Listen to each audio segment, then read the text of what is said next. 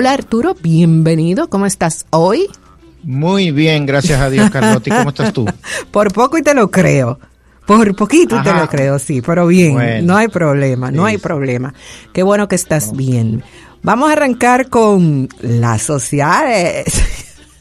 Eh, sí, vamos a tener que buscar un bumper para sociales. Sí. Eh, miren, gracias primero a los que nos escuchan a través de, la 91 FM por acompañarnos cada martes. Gracias al creciente número de personas que nos dicen, me gustó el tema, estuvo muy interesante. Eh, gracias a los medios también que nos llaman y nos preguntan, ¿te estuve escuchando? ¿Me puedes ampliar? O sea, gracias mil. ¿Y por dónde anda el podcast en audiencia? Cuéntame. No, sigue en el ranking, tú sabes que fluctúa. Sí, eh, claro. Y sobre todo a, los oyentes, tuvimos un inconveniente, parece que pusimos algo de música, tuve, tengo que ver con el editor, que fue lo que pasó.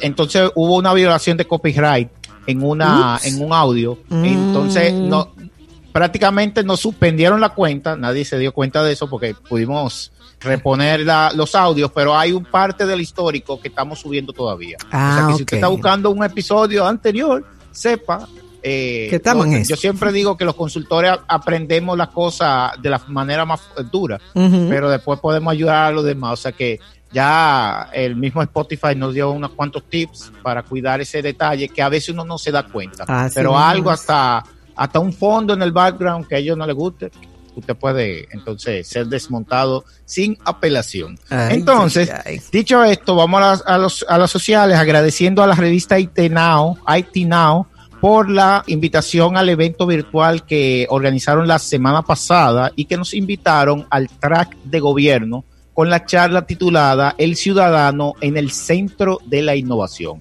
Ahí mm. abordamos varios temas que no se le deben escapar a las autoridades presentes y futuras. Entonces, también dar gracias al equipo de Sintaconas ni Corbatas por la invitación a conversar sobre las reflexiones que abordamos la semana pasada acerca de, la aplicación de las tecnologías en el sector educativo. Tema que parece que ha, rodado bastante y que agradezco realmente la invitación para ampliar entonces a su público. Por último, al equipo de Cultura Cómic, que es una página web y una cuenta en Instagram que habla sobre la industria del cómic local, sí, aunque usted no lo crea, existe un grupo de jóvenes artistas que están empujando el cómic en la República Dominicana. Les recomiendo que sigan, esa cuenta. Entonces, el año pasado nosotros estuvimos en una haciendo una charla en una, un evento que ellos organizan, la comunidad, que se llama Maco Expo, así mismo, Maco, de, de Zapito. De. Entonces, ¿qué pasa? Eh, la eh, cultura cómica como cuenta resaltó la semana pasada una frase que mencioné durante mi exposición y que según ellos se convirtió en el mantra desde el año pasado para la comunidad. Para mí ha sido un honor realmente. A ver. Cito, y me cito a mí mismo, ¿verdad? Que no se debe, pero vamos adelante. Eh, dice, la industria del cómic será relevante en el país cuando los artistas empiecen a contar la realidad que les rodea. Entonces, según Cultura Cómic, han empezado los artistas jóvenes, inspirados en esta frase, a desarrollar historias que cuenten la cotidianidad dominicana ah, entre sus múltiples capilaridades. Interesantísimo y de verdad te aplaudo la frase porque porque sí, porque no solamente a ellos, eh, o sea, funciona como para el resto también. Sí. Sí, pero ahí igual, soy fan de los cómics desde, desde que tengo memoria, siempre he dibujado, pero nunca pude ser artista de cómics. Entonces, como no lo he podido hacer, he tratado de ayudar a la comunidad local a despegar. Y eso toma tiempo, pero entiendo y tengo muchas esperanzas que la comunidad pueda ser relevante como mm, instrumento de comunicación también de las realidades de nuestro país, para nosotros y para el mundo. Que no solamente sean las tiras o las caricaturas que se hacen en los periódicos, sino que hay más todavía, hay muchos jóvenes que quieren destacarse. Bueno, y vamos a entrar entonces en el tema en el día de hoy, el cambio tecnológico y las experiencias virtuales. Las experiencias virtuales innovadoras son cada vez más fáciles de acceder para millones de consumidores. Al difuminar vidas en línea y fuera de línea, muchos reales e imaginarios, cuantos imaginarios, presentan nuevas posibilidades que apoyan la inspiración, y la estimulación. ¿Qué dice usted al respecto? bueno, hay muchos imaginarios. Sí. Pero mucho, mucho, mucho, mucho. Genial. fíjense, la economía de la experiencia o de experience economy, que es el realmente como podemos aglutinar a estas tecnologías, relaciona el entretenimiento con la estimulación sensorial y la información personal. Esto no solamente es mundo virtual, sino un grupo de experiencias que se van aglutinando a, través eh, de, estas herramientas tecnológicas. Y estas tecnologías digitales están creando experiencias inmersivas e interactivas que inspiran nuevos niveles de compromiso. Desde Tabuga, nuestra firma consultora, hemos observado las tendencias que hemos, eh, hemos comentado durante los últimos ocho meses e identificando cómo esta economía de la experiencia se va comportando. Pero la tecnología disponible comercialmente le está agregando un nivel completamente nuevo a todo lo que hemos observado gracias a esta aceleración de las macro tendencias. Entonces, estas experiencias eh, que, que vale la pena recordar, las cuales queremos vivir a diario, que queremos atesorar, ahora ya no se limitan al mundo real. Y esto es eh, eh, quizá lo, más sorprendente en estos días. Ya podemos encontrar jóvenes hablando de cosas que hicieron en la realidad virtual y no cosas que hicieron en la calle. Entonces, estas inmersiones virtuales innovadoras son cada vez más accesibles para millones de consumidores conectados al difuminar los mundos real e imaginario en línea y fuera de línea. Estas experiencias permiten nuevas posibilidades que alimentan la inspiración y la estimulación. Por eso usted como padre, quizá como mm. tío o quizá como abuelo, eh, no sé, eh, quizá no entienda el lenguaje de sus, eh, de los más jóvenes, porque ya no están hablando de un mundo en el cual usted ya está siendo partícipe, sino que están hablando de algo que ellos se conectan, comparten y se entretienen. Entonces esta tecnología ha evolucionado desde facilitar la comunicación hasta permitir interacciones multidimensionales y experiencias colectivas, desde juegos, citas en línea, hasta la educación que hemos mencionado en varios programas anteriores. Las consultas médicas también, y no podemos dejar las redes sociales detrás este contenido inmersivo, que es una microtendencia y es la quinta que mencionamos en este martes tecnológico, prácticamente es más que un rumor y este tema específicamente lo vamos a abordar en otro eh, martes tecnológico a futuro. La realidad aumentada y la realidad virtual, AR and VR en sus siglas en inglés, o los formatos de realidad mixta, MR en sus siglas de, en inglés, han evolucionado para fascinar a miles de millones de consumidores en mundos virtuales. El mercado de la realidad virtual y aumentada ascendió hasta 20,4 mil millones de dólares en los Estados Unidos en el año pasado y se espera que drásticamente los próximos años, con previsiones hasta 2022, van a eclipsar los 192 mil millones de dólares para esa fecha. Wow, y, y, yo pienso, Arturo, que en medio de esta, de esta pandemia eso tiene un potencial exponencial de, crecimiento, porque, porque es que hay muchas, muchas eh, realidades que hay que vivirlas virtualmente ahora, sí o sí, o sea, hay que, hay que parar la pandemia de alguna manera y esto, esto representa un alivio, una alternativa y muchísimas cosas más. O sea que, que wow, o sea, mucho, mucho campo abierto ahí hay. Para que sepa, eh, la palabra que utilizaría sería un escape. sea, porque mucha gente se escapa y sobre todo si usted vio la película Inception de Christopher Nolan, te escapaba en los sueños, ahora escapa en las realidades virtuales. Okay. Entonces, se están abriendo nuevos mundos inmersivos, atención, a través de teléfonos inteligentes y cascos de realidad virtual, gafas inteligentes, está el Oculus Quest y el Microsoft HoloLens.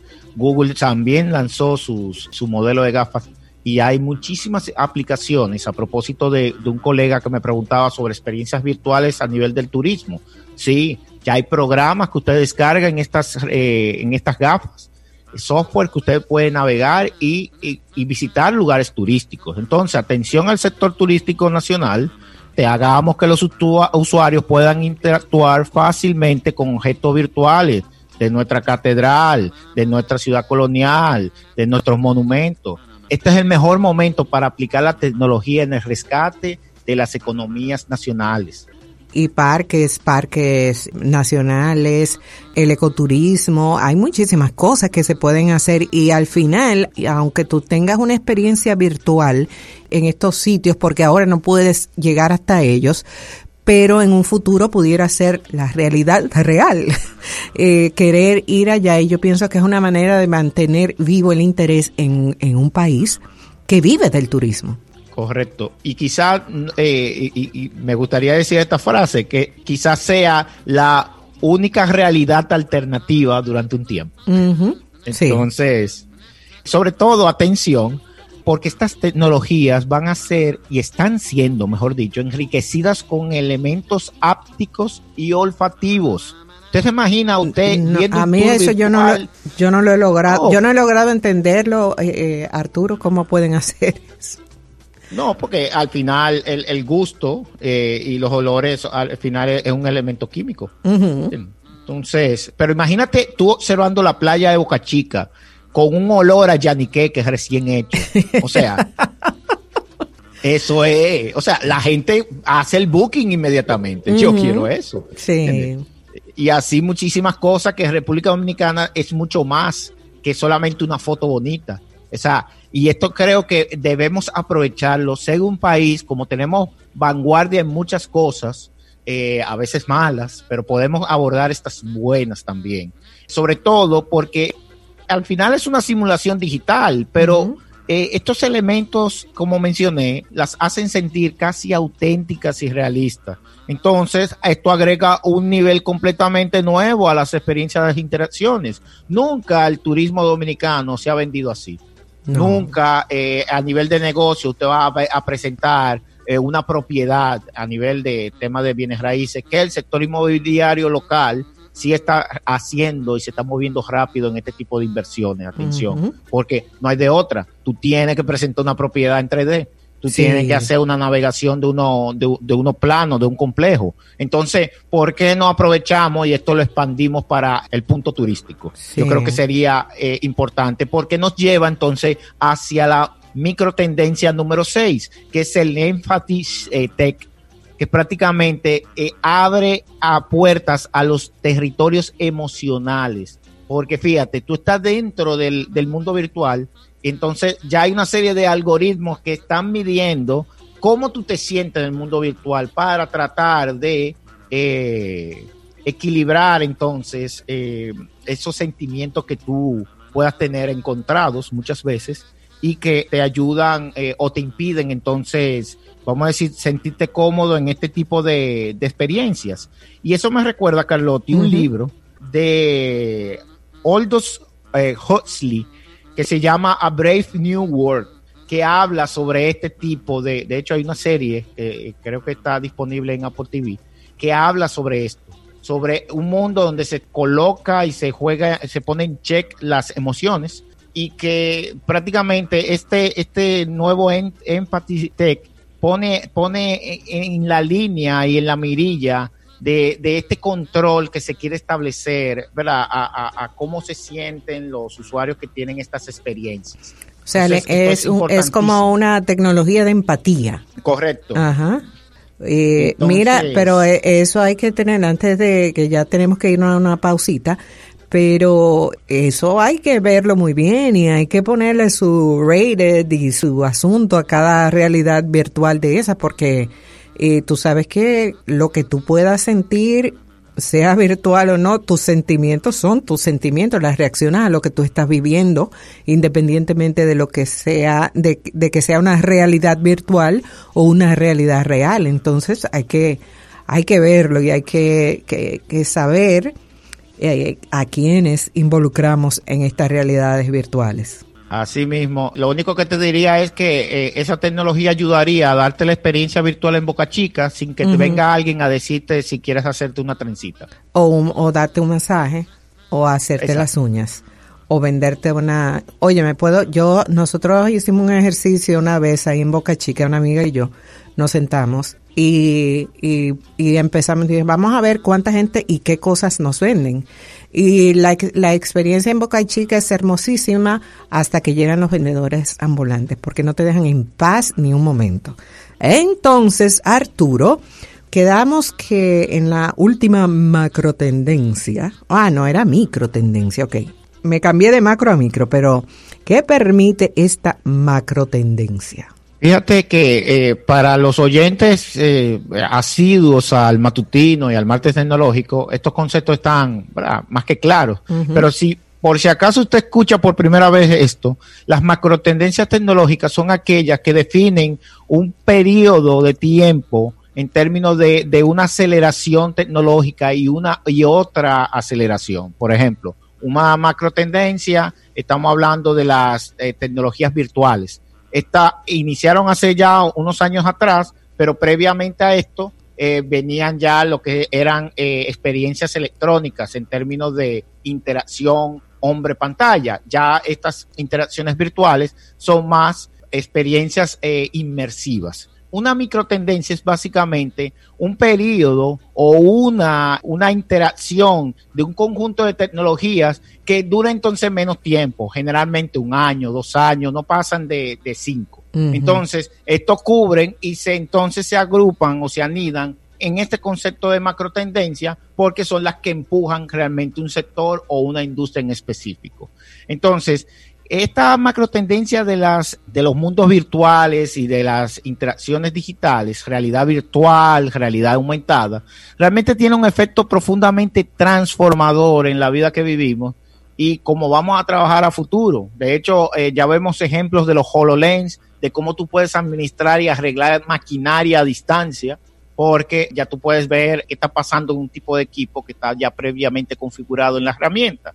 Y estas soluciones permiten entonces a, personas como nosotros a explorar además de mundos totalmente inmersivos generados por computadora, también a, superponer gráficos de computadora en nuestra visión. Por eso se llama realidad mixta, porque podemos estar viendo el mundo real, pero tenemos entonces elementos que amplifican entonces eh, nuestra interacción, pero la realidad es que se están adoptando cada vez más en la industria del entretenimiento. Ahorita vamos a ver películas que tú lo vas a ver en la calle. Te vas a poner tu gafa y vas a estar en la calle y tú vas a ver a los actores cruzando y haciendo algo en el contexto de lo que es eh, la trama, lo cual para mí sería súper interesante eh, poder ver una película en 360 grados. Eso sí, la gente que no esté contigo viendo la película va a decir que tú estás completamente loco, pero quizás sea una experiencia en grupo, con su distanciamiento social incluido, en la cual todos vamos a estar medio locos en la calle, pero igual, la locura a veces es incomprendida, pero... Es fascinante la locura. Es fascinante. Créemelo. I know. el final de, la, de una frase que se hizo famosa el otro día.